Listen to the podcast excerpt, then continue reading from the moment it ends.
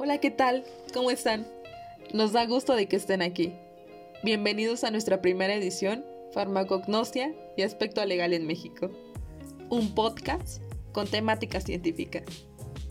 Nosotros somos Los Quimiquitos, integrado por Diego Amores, Andrea Corona, Mildred Molina y Michelle Zúñiga. En el podcast del día de hoy vamos a hablar sobre el desarrollo del panorama legal de los productos naturales con base en la historia del desarrollo de la farmacopea herbolaria. Esperemos lo disfruten mucho, ya que aquí abordaremos temas que son de gran interés para todo tipo de público. Y así que sin más por el momento, pues empecemos con el tema del día de hoy. Para abordar el tema de una forma adecuada, hablemos un poco de la historia, resaltando el interés por los productos naturales. Para ello, hay que saber que la atención por el uso, el estudio y la descripción de la flora medicinal mexicana se ha dado a lo largo de toda la historia de México. Desde antes de la llegada de los españoles al territorio mexicano existía un gran conocimiento y uso de plantas. Eh, en el caso de la cultura azteca, el área vegetal constituía un origen importante de elementos para sus actividades y sus creencias, esta como la alimentación, la religión y la medicina. La flora europea y árabe, sin en cambio, fue enriqueciendo la medicina tradicional mexicana después de la conquista. Con el paso del tiempo se empezó a disminuir el conflicto cultural entre la religión prehispánica y el catolicismo, de forma que la población indígena adoptó algunos de sus rituales con la liturgia cristiana y sumó nuevas plantas a su herbolaria tradicional. Y pues bueno, cabe mencionar que en diversas regiones se han usado las plantas como terapia, ya que sabemos que hay plantas que funcionan como tratamiento y prevención de algunas enfermedades. Y seguramente nos hemos preguntado qué es lo que tienen esas especies vegetales para tener esa actividad en contra de ciertas enfermedades. O tal vez incluso nos hemos preguntado por qué es que cierta planta tiene ese color, por qué tiene ese olor, ese sabor, esa forma y demás. Pues la respuesta nos la da la farmacognosia. Y esta es la encargada del estudio del origen, ya sea origen vegetal u origen animal, y también las características morfoanatómicas, o sea, de órganos y tejidos, las características físico-químicas de las drogas, como son el color, el olor y el sabor. Esta también estudia la producción y conservación, así como la extracción y la purificación de los principios activos. Eh, aquí me gustaría agregar algo con respecto a lo que nos está comentando Mildred, y es que recordemos que todo este estudio que realiza la farmacognosia tiene relación con documentos que incluyen la descripción monográfica de las características físico-químicas, terapéuticas que también se incluyen procedimientos de valoración de calidad, así como la pureza de las drogas y fitomedicamentos. Y estos documentos son los que conocemos como farmacopeas. Y vamos a ver que en México estas farmacopeas han ido evolucionando a lo largo del tiempo. Y si, por ejemplo, los orígenes de nuestra farmacopea se remontan a los antiguos mexicanos, quienes ellos ya desde ese entonces se dieron a la tarea de organizar las características y usos de sus prácticas curativas. Mm, nos remontamos a la época colonial donde apuntaba que Tenochtitlan existía una estructura de salud y en el aspecto farmacéutico se preparaba medicamentos a partir de plantas y después en el México independiente alrededor de 1821 fue publicado el formulario magistral y memorial farmacéutico, que es considerado como el antecedente directo de la farmacopea nacional.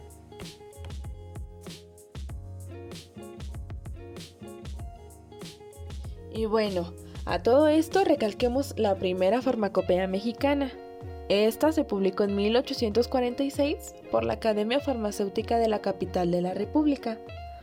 Una nueva farmacopea surgió después, en el año de 1874, y con el avance de los años fueron surgiendo distintas modificaciones de su contenido. Un ejemplo de ello sería la edición de 1904. Esta edición se generalizó en más estados.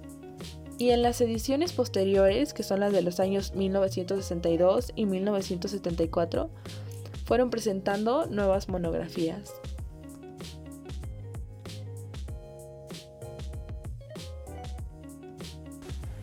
En 1984 entraría en vigor la Ley General de Salud y se darían las condiciones para la integración de una figura fundamental en el desarrollo de la farmacopea mexicana moderna, ya que en este mismo año se crearía la Comisión Permanente de la Farmacopea de los Estados Unidos Mexicanos, que daría inicio a la historia contemporánea de la farmacopea de los Estados Unidos Mexicanos.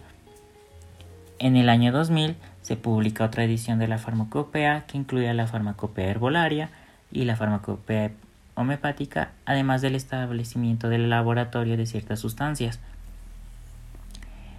Alrededor del 2006 se publica una de las farmacopeas más completas a nivel mundial, abarcando los controles de calidad para los medicamentos alopáticos, homeopáticos, herbolarios, dispositivos médicos y controles de calidad para los establecimientos como son las farmacias.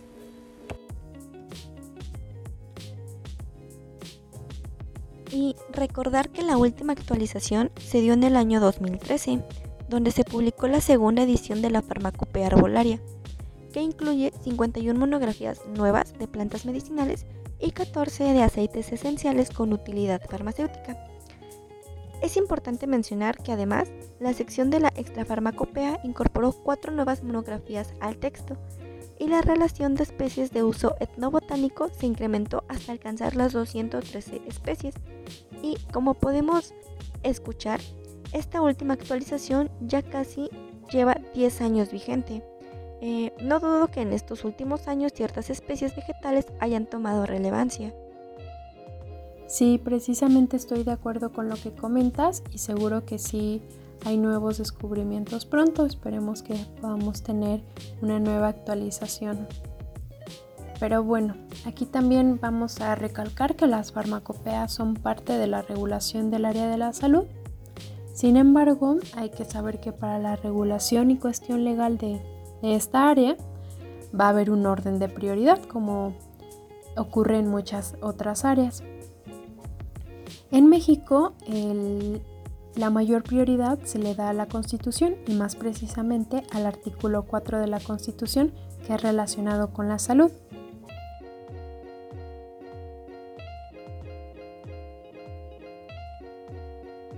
Y hay que recordar y hacerle saber al auditorio que este es el único artículo en el que se menciona algo de la salud.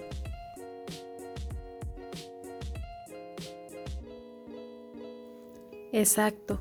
Entonces ahí con lo que nos comenta Michelle podemos ver parte de su importancia. Entonces siguiendo con estos niveles involucrados en la regulación, después del artículo 4 siguen las leyes. Posteriormente vienen los reglamentos. Lo que sigue van a ser las normas y ahí también entran las farmacopeas. También siguen los acuerdos y por último en este orden van a estar los lineamientos y disposiciones.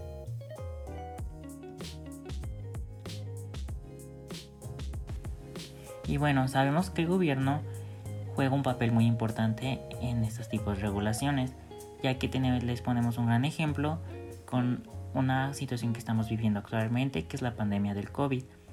Sabemos que el gobierno tiene todo el poder para cambiar el color del semáforo en el momento que lo desee.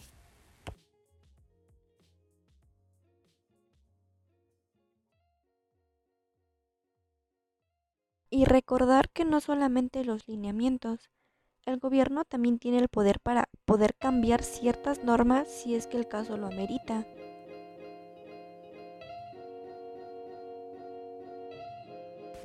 Y claro, en este punto podemos ver que realmente el gobierno tiene la jurisdicción para modificar lo que sea necesario y en algunas ocasiones con intereses particulares. Y bueno, pasando a otras cuestiones involucradas en la regulación, Mildred y Diego podrían hablarnos un poco sobre las principales normas que participan en este proceso de regulación. Claro que sí. Tenemos, por ejemplo, a la norma 059, que es de las más importantes en la industria farmacéutica y en consecuencia para los medicamentos. Que, por cierto, según esta norma, los medicamentos deben ser una presentación farmacéutica que esté 100% comprobada su eficacia, que esté estandarizado y que tenga un registro sanitario con adecuada dosis y administración. Y en esta parte me gustaría profundizar un poquito más porque vamos a darnos cuenta de la relevancia y la gran importancia que tiene esta norma. ¿Y por qué hago tanto hincapié en esto? ¿Por qué es que esta norma es tan importante? Pues esta incluye la organización del establecimiento de producción de medicamentos, donde se engloban las características del mismo según su propósito y ciertas características de los encargados del área de producción. También habla un poco sobre el personal, donde se engloba la descripción de sus roles por escrito, la vestimenta e indicaciones de su participación en el proceso de producción. También habla sobre la documentación legal y la técnica. En este apartado se incluyen todos los procesos y documentos con los que tiene que contar el establecimiento. También tenemos el diseño y la construcción de un establecimiento de la industria químico-farmacéutica. En esta parte se incluyen todos los requisitos necesarios para asegurar la seguridad del personal y la buena calidad de la producción. También hay un control de la fabricación. Se incluye en esta parte de las acciones que se debe realizar en el proceso de producción desde la obtención hasta el manejo de la materia prima, así como de instrumentación para la producción de fármacos. Esta norma también aborda el equipo de fabricación. Aquí se indican la descripción de reglas para un buen equipo. Y por último tenemos la destrucción y disposición final de residuos en donde se indica que el proceso debe ser realizado de forma que no dañe al medio ambiente y sea del conocimiento de las autoridades correspondientes. Y eso sería todo o lo más importante que deberíamos conocer sobre la norma 059. Por otro lado, tenemos la norma 072 para medicamentos y remedios herbolarios, que según esta norma indica el que es el preparado de las plantas medicinales, sus partes o derivados presentados en una forma farmacéutica, al cual se le atribuyen por conocimiento popular o tradicional al alivio para algunos síntomas participantes o aislados de una enfermedad. La norma 072 SSAI 2012 es la que se encarga regular la información que contienen los medicamentos y remedios herbolarios.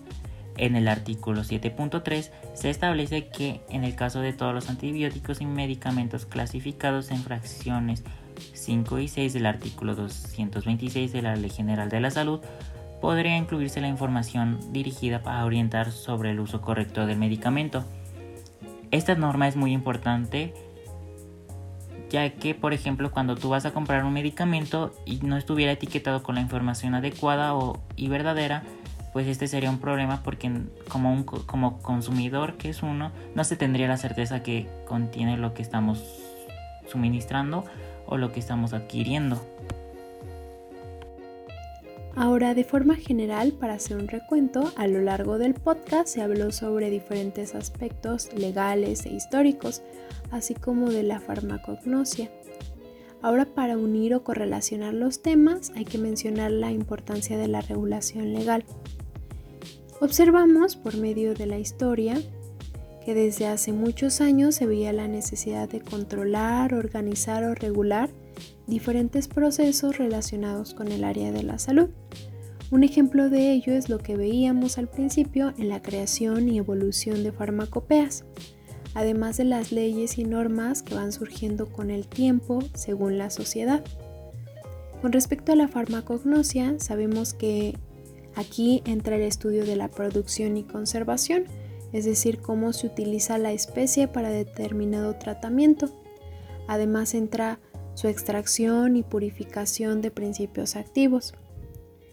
En este marco, todos estos procesos van a necesitar de una regulación legal, y esto es para que se asegure que cada paso en la elaboración de un preparado terapéutico lleva consigo la mejor calidad y uso de los recursos, además de que la producción se hace bajo un margen ético que salvaguarde la salud y que no dañe al medio ambiente. Con el avance de la ciencia, la farmacognosia posee un alto grado de perfeccionamiento en sus métodos de extracción, así como la biosíntesis de sustancias con aplicaciones terapéuticas, y de esto les va a seguir hablando Michelle. Continuando con lo que menciona Andrea, la obtención de plantas transformadas genéticamente y el cultivo in vitro de tejidos vegetales ha permitido identificar y conseguir principios activos con un gran potencial comercial. Sin embargo, si todos estos procesos no estuvieran regulados de forma legal, la manera en que se realizan y el propósito que tienen sería descontrolado y propio de cada establecimiento. Por eso es importante establecer con claridad las regulaciones para que se permitan producciones seguras que preserven la integridad física. Asimismo, para cumplir las diferentes normas, es muy importante estar informados de estas, según su espacio y según su tiempo. Y bueno, Gracias por esta plática tan enriquecedora que ha sido de gran interés para todo el público. Agradezco a nuestros participantes, Diego Amores, Andrea Corona y Mildred Molina, por habernos acompañado en el transcurso de este podcast. ¿Gustan agregar algo? Y bueno, les agradezco por este espacio y nos veremos en una próxima edición con un nuevo tema a tratar. Mildred, ¿tú quisieras agregar algo? Sí, muchas gracias por darnos un tiempo y esperamos que esta plática les haya servido para expandir su conocimiento y nos veremos en una próxima edición.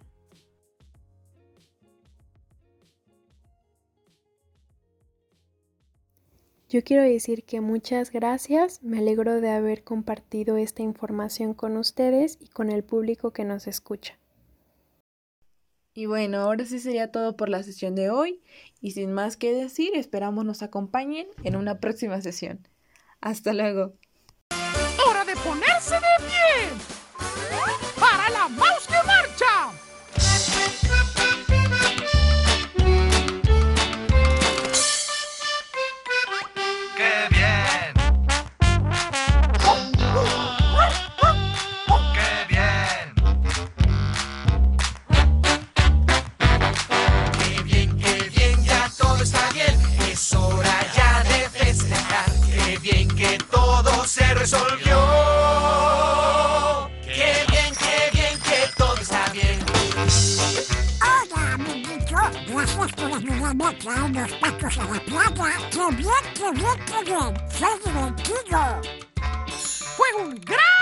Qué bien, qué bien, ya todo está bien.